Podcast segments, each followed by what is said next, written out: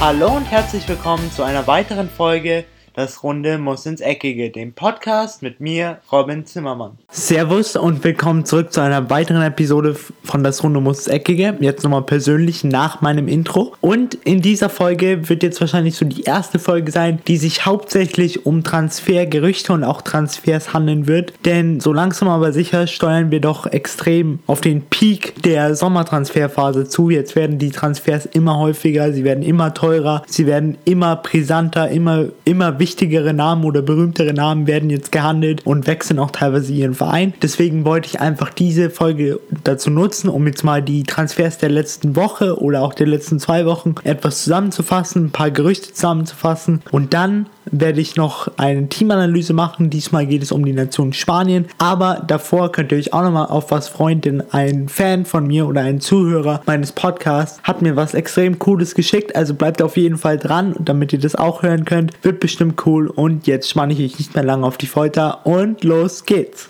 Dass die Summen im Fußball immer extremer werden, immer unrealistischer, immer irgendwie einfach, sie werden einfach zu viel, sie werden zu hoch, haben wir schon in den vergangenen Podcast-Folgen immer mal wieder angesprochen. Eine Podcast-Folge, wenn ich mich richtig erinnere, habe ich sogar diesem kompletten Thema gewidmet, gewidmet und jetzt es geht einfach genauso weiter. Der Trend geht einfach nach oben und er scheint einfach nicht mehr aufzuhören. Das beste Beispiel dafür haben wir jetzt der aktuell noch oder nicht mehr zentrale Mittelfeldspieler von Schachtier Donetsk, Fred, 25-jähriger Brasilianer, aktueller Marktwert 32 Millionen, wechselt zu Manchester United für eine Transfersumme von 50 Millionen. Falls sich manche von euch noch daran erinnern können, Fred war so einer der Bestandteile einer meiner ersten Folgen in meinem Podcast, denn im Januar in der Wintertransferphase der letzten Saison wurde er nämlich schon mal mal bei Manchester City gehandelt als Nachfolger von Fernandinho und Yaya Touré, aber konnte man sich halt damals nicht auf eine Ablösesumme einigen. Anscheinend war Manchester City Fred doch keine 50 Millionen wert, was ein bisschen erstaunlich ist, denn ich meine, Manchester City ist schon bekannt, dass sie sehr viel Geld für Spieler ausgehen, die vielleicht nicht so viel Geld wert sind. Aber jetzt hat sich der Stadtrivale, den hat sich der Stadtrivale Fred geschnappt nach dem Motto, wenn sich zwei nicht einigen können,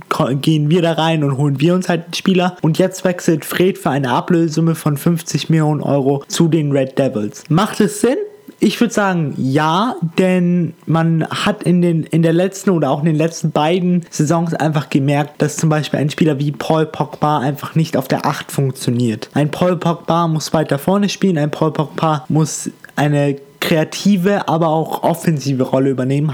So was Nummer 10 oder vielleicht kurz hinter der Nummer 10 aber auf jeden Fall keine 8, wo er nach vorne und nach hinten mitarbeiten muss. Von daher macht ein Fred doch in meinen Augen sehr viel Sinn, denn Fred ist dafür bekannt, auch bei seinen Zeiten bei Shakhtar Donetsk, dass er einfach viel nach vorne und nach hinten arbeitet, aber vermehrt auch gerne etwas weiter zurückbleibt, die Spieler vor sich absichert, aber natürlich auch offensiv ist er nicht so schlecht ob er das Ganze jetzt in der Premier League abrufen kann, denn wir wissen alle hoffentlich, dass die ukrainische Liga und die Premier League, da gibt es schon einen kleinen Unterschied dazwischen, um es mal lieb auszudrücken. Ob er es halt auch in der Premier League abrufen kann, bin ich mir nicht sicher. Das wird die Zeit zeigen. Das ist so mit allen Spielern in der Premier League oder alle Spieler, die zumindest in die Premier League wechseln. Man weiß halt immer nicht, ob es funktioniert oder ob es nicht funktioniert. Fußball ist und bleibt, insbesondere Transfers sind und bleiben einfach eine Wundertüte. Deswegen muss man da ab abwarten, man muss ihm Zeit geben. Die Zeit wird er wahrscheinlich nicht bei Manchester United so bekommen, wie er sie bei Shakhtar Donetsk be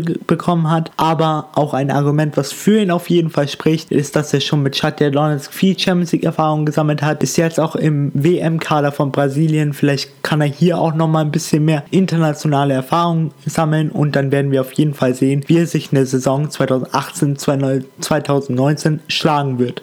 Nicht nur Manchester United hat defensiv nachgelegt, sondern auch Liverpool hat neben Naby Keita, der dessen Transfer ja schon länger bekannt ist, noch mit Fabinho vom AS Monaco jetzt nachgelegt. Klar, ich weiß, der Transfer ist schon etwas älter, aber da ich ihn in der letzten Woche, in der letzten Freitagsfolge vergessen habe aufzugreifen, wollte ich ihn jetzt nochmal in dieser Folge aufgreifen. Fabinho ist genauso wie Fred Brasilianer, spielt ein bisschen defensiver als Fred, also auf der zentral defensiven Position eher so eine klassische 6 6. So ein Abräumer, er ist groß, er ist äh, bullig, er kann aber auch gut nach vorne spielen, hat ein gutes Passspiel, eine solide Ballbehandlung. Von daher auf jeden Fall ein guter Mann für diese Position. Er verlässt den AS Monaco für eine geschätzte Ablösesumme von ebenfalls um die 45 bis 50 Millionen. Klar, auch da muss man sagen, ist er das wirklich wert? Man weiß es nicht. Er hatte genauso wie die meisten Spieler vom AS Monaco eine gute Saison und zwar war das die Saison 2016, 2017, wo sie bis ins Halbfinale der UEFA Champions League gekommen sind. Zwar würde ich behaupten mit etwas mehr Glück als Verstand, aber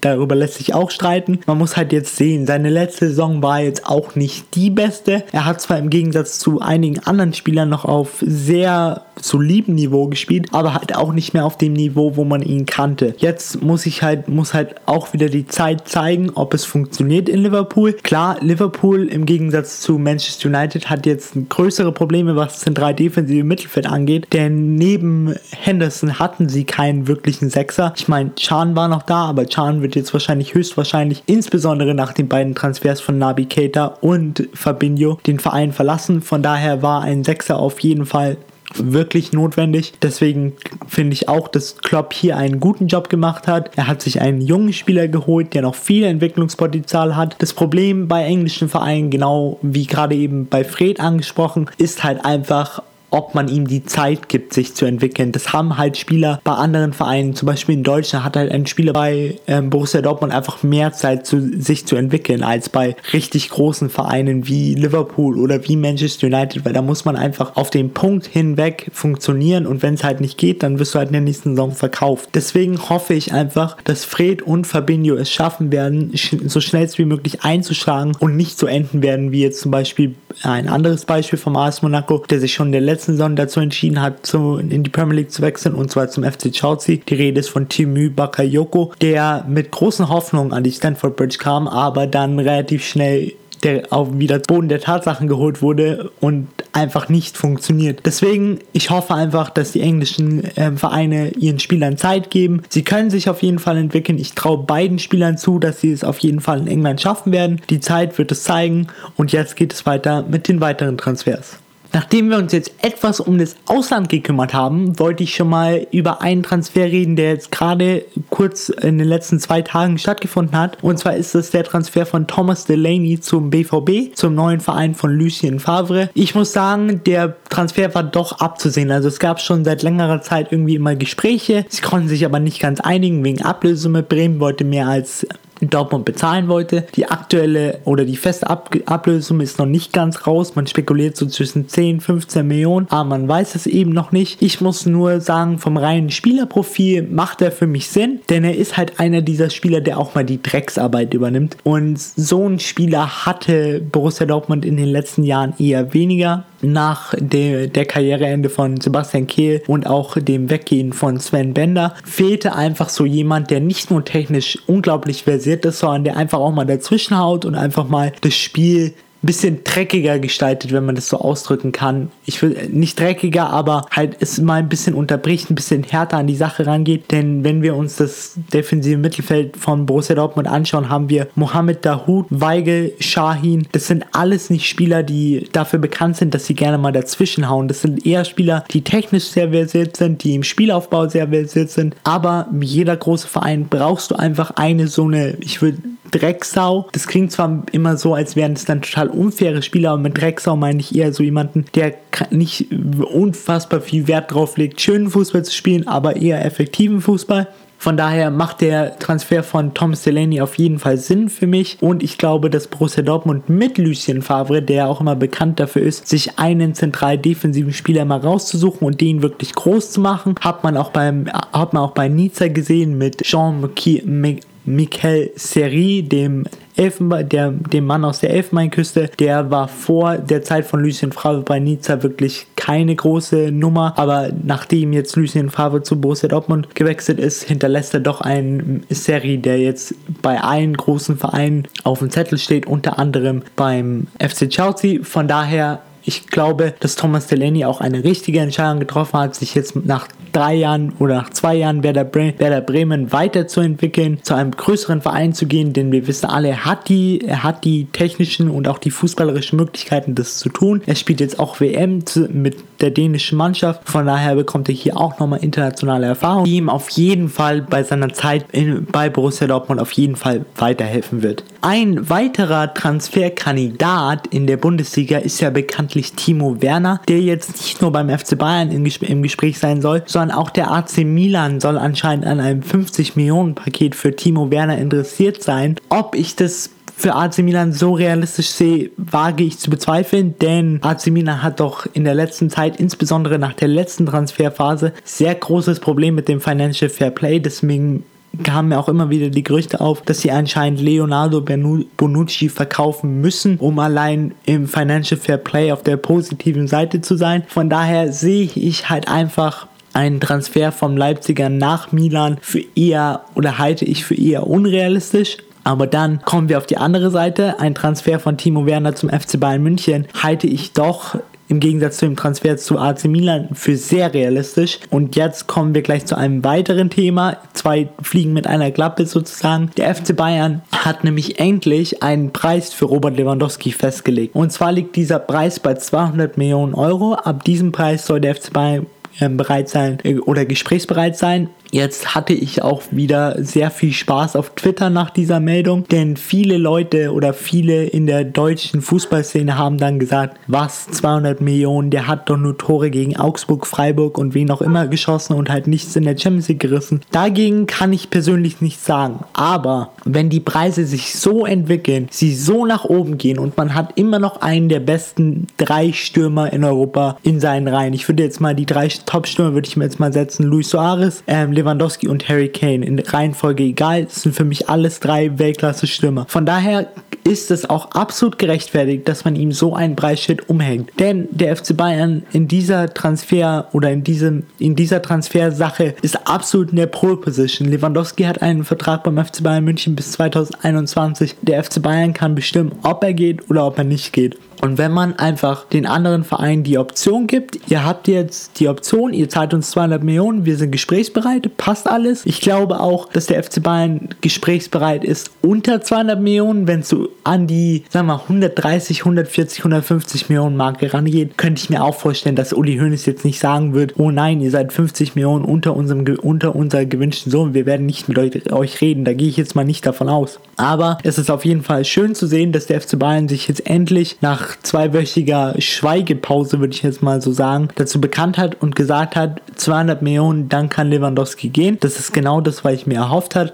Denn jetzt wissen alle Vereine, die an Lewandowski interessiert sind, egal ob es jetzt Juventus Turin, der FC Chelsea, Manchester City oder Real Madrid sind, jetzt wissen sie einfach, wir müssen 200 Millionen zahlen. Das ist die vorgeschriebene Ablösesumme. Er kann sonst nicht weggehen. Entweder zahlen wir die oder er bleibt halt beim FC Bayern München. Das wird jetzt genauso wie bei den anderen Sachen die Zeit zeigen. Ich gehe aber mal stark davon aus, dass Lewandowski am Ende der Sommertransferphase nicht mehr das Trikot des FC Bayern München tragen wird. Doch nicht nur Lewandowski ist ja schon seit langem im Gespräch, den FC Bayern verlassen zu wollen, sondern jetzt kam auch auf, dass Thiago sich etwas unwohl beim FC Bayern fühlt, fühlt und anscheinend großes Heimweh hat und möchte und er würde gerne zurück in seine Heimat nach Spanien zu seinem Heimatclub FC Barcelona zurückkehren. Der FC Bayern hat sich anscheinend so gezeigt, dass sie absolut gesprächsbereit sind, was ich auch total verstehen kann, denn meiner Meinung nach war jetzt Thiago in den letzten zwei, drei Jahren nicht ein Spieler, wo ich jetzt sage, wow, der hat dem FC Bayern auf jeden Fall unfassbar weitergeholfen. Klar, er ist technisch unfassbar gut, seine Pässe sind teilweise echt gut, aber genauso wie Lewandowski fehlt ihm halt so ein bisschen das letzte Quäntchen, wenn es dazu kommt, auf allerhöchsten Euro, auf allerhöchsten europäischen Bühne zu performen. Ich meine, gegen Real Madrid oder gegen den FC Barcelona oder gegen wen auch immer der FC Bayern in den letzten drei Jahren der Champions League gespielt hat, hat er einfach nie wirklich was gezeigt, wo ich jetzt gesagt hätte, ja, der gehört zu der absoluten Elite in den,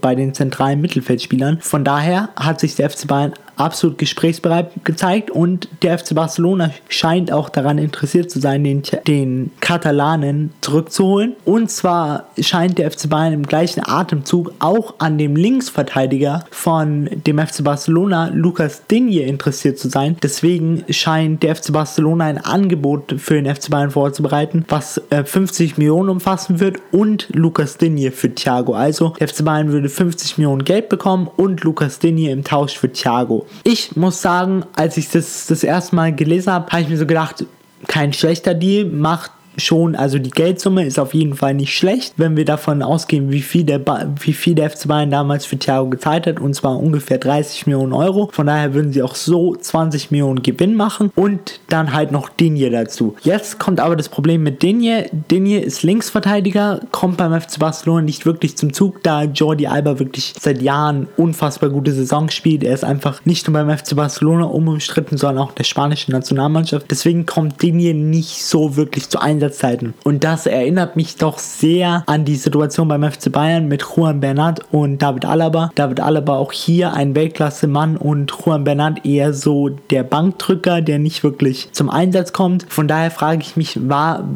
warum sollte man sich Lukas Digne holen als Ersatz für Juan Bernat? Dann geht Juan Bernat im Sommer und Lukas Digne kommt, dann hat der FC Bayern genau wieder die gleiche Situation, denn ich gehe mal nicht davon aus, dass ein 25-jähriger Franzose, der nur ungefähr 10 Spiele pro Saison macht, Alaba seine Stammposition wegnehmen kann. Das scheint für mich einfach nicht realistisch. Von daher sollte man sich als FC Bayern einfach nochmal überlegen, brauchen wir ihn wirklich und verlangen wir nicht einfach mehr Geld, verlangen wir nicht einfach 60, 65, 70 Millionen und kaufen uns dann dafür für das Geld plus die Ablösesumme, die sie jetzt für Douglas Costa ähm, bekommen haben von Juventus Turin, satte 46 äh, Millionen Euro. Warum kaufen wir uns nicht dafür einfach einen Weltklasse-Stürmer und haben dann davor, äh, haben dann auf der 9er Position Ruhe und und schauen dann einfach sonst noch im Sommer, was wir brauchen. Da macht einfach ein Lukas Digne für mich, Lukas Digne Transfer für mich einfach relativ wenig Sinn. Aber naja, ich bin doch zwar relativ nah dran, aber doch auch zur gleichen Zeit relativ weit weg, denn ich weiß einfach nicht, was Nico Kovac im Besonderen für die nächste Saison plant, was so seine Ideen sind. Vielleicht sieht er irgendeinen Platz in seiner Mannschaft für Lukas Digne. Wenn er das tut, Lukas Digne an sich kein schlechter Fußballer, kann auch was, hat auch schon beim FC Barcelona gezeigt, dass er nicht umsonst einer der französischen Top-Verteidiger ist und jetzt auch bei der WM im französischen Kader stehen wird. Ob er da an Mandy vorbeikommt, wage ich noch ein bisschen zu bezweifeln. Aber trotzdem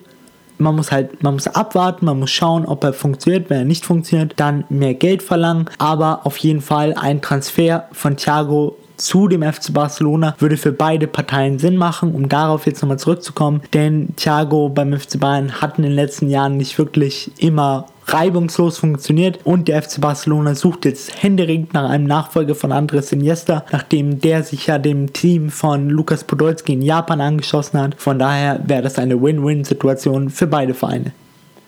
Deutschland, Deutschland, Deutschland. Was wollt ihr? Komm, lass uns Fußballtore jagen, den Cup zu uns nach Hause tragen. Ganz klar normal, den Weltpokal. So, nachdem ihr jetzt gerade den schönen Song, wie ich zumindest finde, gehört habt, was so ein bisschen auf WM-Fieber euch vorbereiten soll, damit ihr ein bisschen mehr in die Stimmung zur WM kommt. Also ich muss sagen, ich fieber schon wirklich auf nächste Woche hin, auf das Eröffnungsspiel, auch wenn es nicht gerade das beste Spiel sein wird. Aber trotzdem, ich freue mich unfassbar auf die Zeit der WM. Und an dieser Stelle möchte ich mich auch persönlich bei Martin bedanken. Ich fand den Song wirklich gut und musste ihn auch unbedingt in meinen Podcast mit reinnehmen. Ich finde einfach, er passt zu, passt zu meinem Podcast und er bringt auch so ein bisschen WM-Stimmung in meinen Podcast rein. Von daher auf jeden Fall großes, großes Dankeschön. Ich habe ihn auch unter der Podcast-Folge verlinkt, also wenn ihr ihn auschecken wollt. Er macht wirklich coole Musik, äh, unter anderem diesen Song eben, den ich extrem cool finde. Von daher checkt ihn auf jeden Fall mal aus.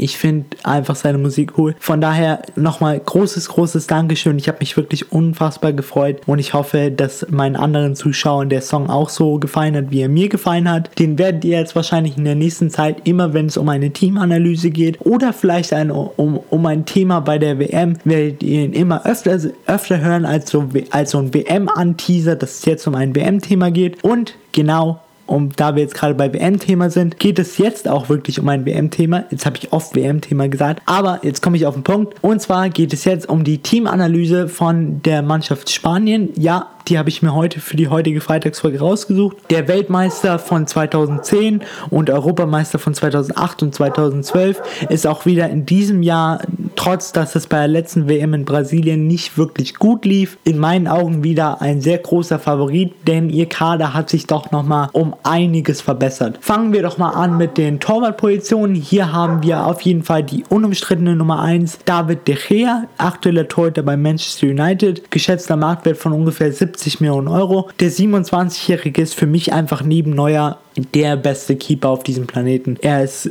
wirklich richtig gut auf der Linie. Er hat eine gute Strafraumbeherrschung. Von daher in der Torposition sollte da nichts mehr passieren. Muss sich Spanien auf jeden Fall keine Sorgen machen. Aber selbst wenn was passiert, hat Spanien genauso wie Deutschland eigentlich ein sehr blödes Torwartproblem, denn sie haben viele gute Torhüter. Zum Beispiel die Nummer 2, die zur WM fahren wird, ist der 23-jährige Kepa Arrizabalaga von Bilbao. Auch er ein wirklich guter Torhüter. Ich finde aber, er braucht vielleicht noch ein, zwei Jahre, um auf absolutes Top-Niveau zu kommen und vielleicht würde ihn einem Wechsel zu einem größeren Verein auch nochmal gut tun. Und dann als dritten Torhüter haben wir dann noch einen sehr erfahrenen Mann und José, und zwar José Pepe Reina vom SSC Neapel, der einfach dazu da ist, nochmal die Jüngeren zu motivieren, mitzureißen, einfach für eine gewisse Ruhe in der Mannschaft zu sorgen. Ich finde einfach, dass mir man so ältere Persönlichkeiten, so Führerpersönlichkeiten in einem WM-Kader immer gut gebrauchen kann, denn man muss sich überlegen, diese Mannschaft, sollte sie ins Finale kommen, wird mindestens einen Monat zusammen sein. Man braucht da eine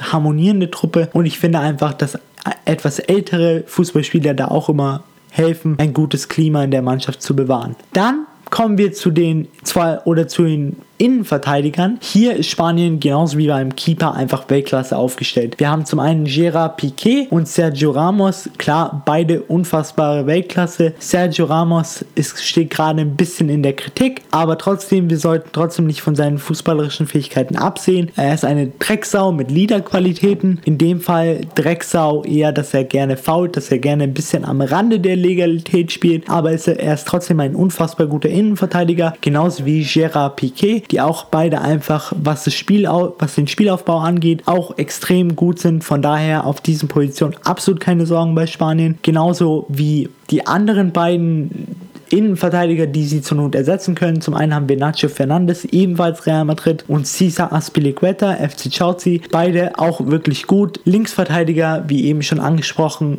Jordi Alba, auch für mich absolute Weltklasse. Kann gut nach vorne, kann gut nach hinten, ist angriffsstark, hat aber auch ein gutes Passspiel und eine gute Ruhe am Ball, also er verliert nicht schnell den Ball. Als Backup für ihn haben wir dann noch Nacho Monreal, auch eher einer, der, den man mitnimmt, falls was passiert, aber sollte bei Jordi Jordi Alba nicht wirklich viel oder nichts passieren, wird er auf jeden Fall die meiste Zeit der WM auf der Bank sitzen. Auf der Rechtsverteidigerposition hat Spanien noch aktuell kleine Sorgen, denn Daniel Carvajal hat sich ja bekanntlich in dem Champions League Finale verletzt, soll aber bis zur WM fit sein, von daher rechte Position auch sehr, sehr gut besetzt und als Ersatz haben wir dann noch einen Mann von Real Sociedad, der zum ersten Mal im spanischen Kader steht und zwar ist das Alvaro Odrizola. Ich weiß nicht, ob ich den Namen richtig ausgesprochen habe. Ich hoffe es auf jeden Fall. Er ist auch ein sehr guter Mann, ein junger Mann. Genau wie Kepa Arrizabalaga finde ich, dass er noch zwei, drei Jahre braucht und vielleicht ein Wechsel würde ihm auch gut tun zu einem größeren Verein, dass er einfach nochmal den nächsten Schritt zur absoluten Weltklasse machen kann. Aber ich glaube, der Junge hat auf jeden Fall noch Zeit. Der wird sich entwickeln. Eine WM wird ihm auf jeden Fall, was Erfahrung angeht, nochmal sehr, sehr gut tun. Und um die Defensive abzuschließen. Spanien ist wie in den letzten Jahren hier sehr, sehr, sehr gut aufgestellt und die Defensive sollte ihr kleinstes Problem sein. Bis jetzt habe ich ja bei Spanien noch kein wirkliches Problem ausmachen können, aber jetzt kommen wir zum Mittelfeld und hier ist es zwar nicht ein wirklich großes Problem, das ist eher so ein Meckern auf sehr, sehr hohem Niveau, aber trotzdem da fehlt für mich einfach etwas und da werde ich gleich drauf zu sprechen kommen. Also, wir haben auf jeden Fall alles Weltklasse Fußball. Wir haben David Silva, Isco, Andres Iniesta, Thiago, Koke, Sauniguez und Sergio Busquets. Was fällt euch oder fällt euch denn bei diesem Mittelfeld auf? Ich lasse euch jetzt mal 5 Sekunden überlegen. Was fällt euch auf? Ich muss sagen, es sind auf jeden Fall sehr, sehr technisch versierte Spieler. Es sind wirklich gute Offensivspieler, aber mir fehlt die Defensive. Mir fehlt der, der die Arbeit macht. Mir fehlt der, der auch mal dazwischen haut. Klar, wir haben Sergio Busquets, der das kann, der das aber nicht gerne macht. Er spielt halt lieber auf der 8 als auf der 6. Deswegen hat auch der FC Barcelona in ihrem letzten Champions League Jahr 2014 den richtigen Schlüssel gezogen und hat sich Ivan Rakitic von damals Sevilla geholt. Denn Rakitic ist einfach auch so ein Mann, der Sergio Busquets dann im defensiven Mittelfeld, was die Zweikämpfe angeht, enorm unterstützt hat. Ich sehe halt so ein bisschen das Problem, Sergio Busquets als alleiniger ZM funktioniert in meinen Augen nicht wirklich. Dafür ist er nicht schnell genug, dafür macht er die Drecksarbeit einfach nicht gerne genug. Er ist mehr so ein Mann, der sich um den Spielaufbau und um das Spiel vor ihm kümmert. Er mag nicht so gerne nach hinten zu gehen und wirklich absolut defensiv mitzuarbeiten. Das ist aber wirklich Jammern auf hohem Niveau, denn äh, hands down, wie man so schön im Englischen sagt, um auf den Punkt zu kommen. Sergio Busquets kann es. Ob es der spanische Trainer, Trainer hinbekommt, ihn so einzustellen, dass er sich wirklich nur um die Defensivarbeit kümmert, wage ich zu bezweifeln. Von daher so eine kleine Schwachstelle hat Spanien auf jeden Fall im zentral defensiven Mittelfeld. Zum Schluss kommen wir jetzt noch zum Sturm. Hier haben wir Marco Asensio für links außen, Lucas Vazquez für rechts außen, Iago Vazquez für rechts außen und zwei Stürmer mit Diego Costa und Rodrigo. Ähm, Marco Asensio kratzt für mich an der Weltklasse, wenn er nicht schon Weltklasse ist. Er ist erst 22 Jahre alt und hat einen geschätzten Marktwert von 75 Millionen Euro. Also, dass den damals Real Madrid zurückgeholt hat, war wirklich einer der größten Glücksgriffe von Zinedine Zidane überhaupt. Auch mit Lucas Vazquez hat Spanien einen sehr guten Spieler von Real Madrid auf rechts außen. Iago Aspas wird gerne als der spanische Messi bezeichnet, der zwar nicht gerade dafür bekannt ist, dass er sehr viel oder sehr viel oder sagen wir gerne sehr viel läuft, aber er ist zumindest dafür bekannt, dass er abschlussstark ist, er ist dribbelstark und auf jeden Fall kein schlechter Mann für den 23-Mann-Kader von Spanien. Jetzt zum Abschluss kommen wir noch zu den zwei Stürmern. Hier haben wir Diego Costa und Rodrigo. Ich muss sagen, bevor ich diesen Podcast angefangen habe, war ich immer so der Meinung, ja, Spanien fehlt ein absoluter Mittelstürmer, aber jetzt habe ich mir mal den, in den letzten vier Tagen den 23-Mann-Kader von Spanien äh, näher angeschaut und ihn näher analysiert und jetzt bin ich zum Punkt gekommen, sie haben einen klassischen Mittelstürmer, sie haben Diego Costa. Ich meine, er ist, er ist ein Mittelstürmer der alten Natur, er macht gerne Bälle fest, fest. Er ist nicht gerade der schnellste, aber er ist immer da, wo er sein muss und er knipst halt immer gerne. Von daher einen absoluten Mittelstürmer haben sie und sie haben auch einen Stürmer, der eher beweglicher ist mit Rodrigo, dem 27-jährigen Spanier, der aktuell noch beim FC Valencia spielt. Ob das in der nächsten Saison auch der Fall sein wird, wird sich zeigen, denn unter anderem Borussia Dortmund soll an ihm interessiert sein. Aber für die WM ist er auf jeden Fall ein guter Spieler, denn er ist deutlich beweglicher als Diego Costa und auch deutlich schneller. Von daher hat da der Trainer von, von Spanien zwei Optionen. Entweder ein schneller Stürmer oder ein etwas bulligerer Stürmer, der die Bälle vorne festmacht. Also je nach Gegner kann man sich da auf jeden Fall einstellen. Zum Abschluss ein kleines Fazit. Ich muss sagen, Spanien hat für mich wieder einen der besten Kader in, in der ganzen WM. Ist auch einer der wenigen Kader mit dem Kader von Frankreich, der über eine Milliarde Euro laut Transfermarktwert ist. Von daher zählen sie einfach für mich zu den Top 4 Favoriten. Ich würde jetzt mal sagen, mit Frankreich, mit Deutschland und mit Brasilien äh, auf die Chancen, den WM-Titel wieder zu gewinnen. Ob sie es dann schlussendlich schaffen, wird sich zeigen, denn bei der WM, wie ich schon in den letzten Folgen angesprochen habe, kommt es nicht immer nur auf den Kader an, sondern es kommt auch einfach auf die mannschaftliche Geschlossenheit an und ob sie es über diesen einen Monat schaffen, auf absolute Topform zu kommen. Wenn sie das schaffen, bin ich mir sicher, dass sie zu den Top 4 äh, Ländern äh, auf der ganzen Welt absolut gehören. Ja, das war's jetzt erstmal hier soweit von der heutigen Podcast-Folge. Ich hoffe natürlich, es hat euch mal wieder gefallen. Es war informativ. Heute ein bisschen mehr Transfers, aber auch wieder ein kleines WM-Thema mit dem WM-Song, äh, über den ich mich absolut wirklich sehr, sehr gefreut habe. Ich möchte mich auch an dieser Stelle nochmal bedanken an Martin. Klickt wirklich den Link unter dem Podcast. Es lohnt sich. Er ist wirklich cool. Er, es lohnt sich, ihn auszuchecken. Er macht gute Musik. Von daher war es das jetzt erstmal soweit von mir. Wir hören uns dann am Montag wieder, wenn es heißt, willkommen zurück zu einer weiteren Episode von Das Runde muss Eckige. Ich bin damit raus und ciao. Und das war's auch schon wieder mit einer weiteren Folge Das Runde muss ins Eckige, dem Podcast, wo ihr alles rund um König Fußball kompakt auf die Ohren bekommt.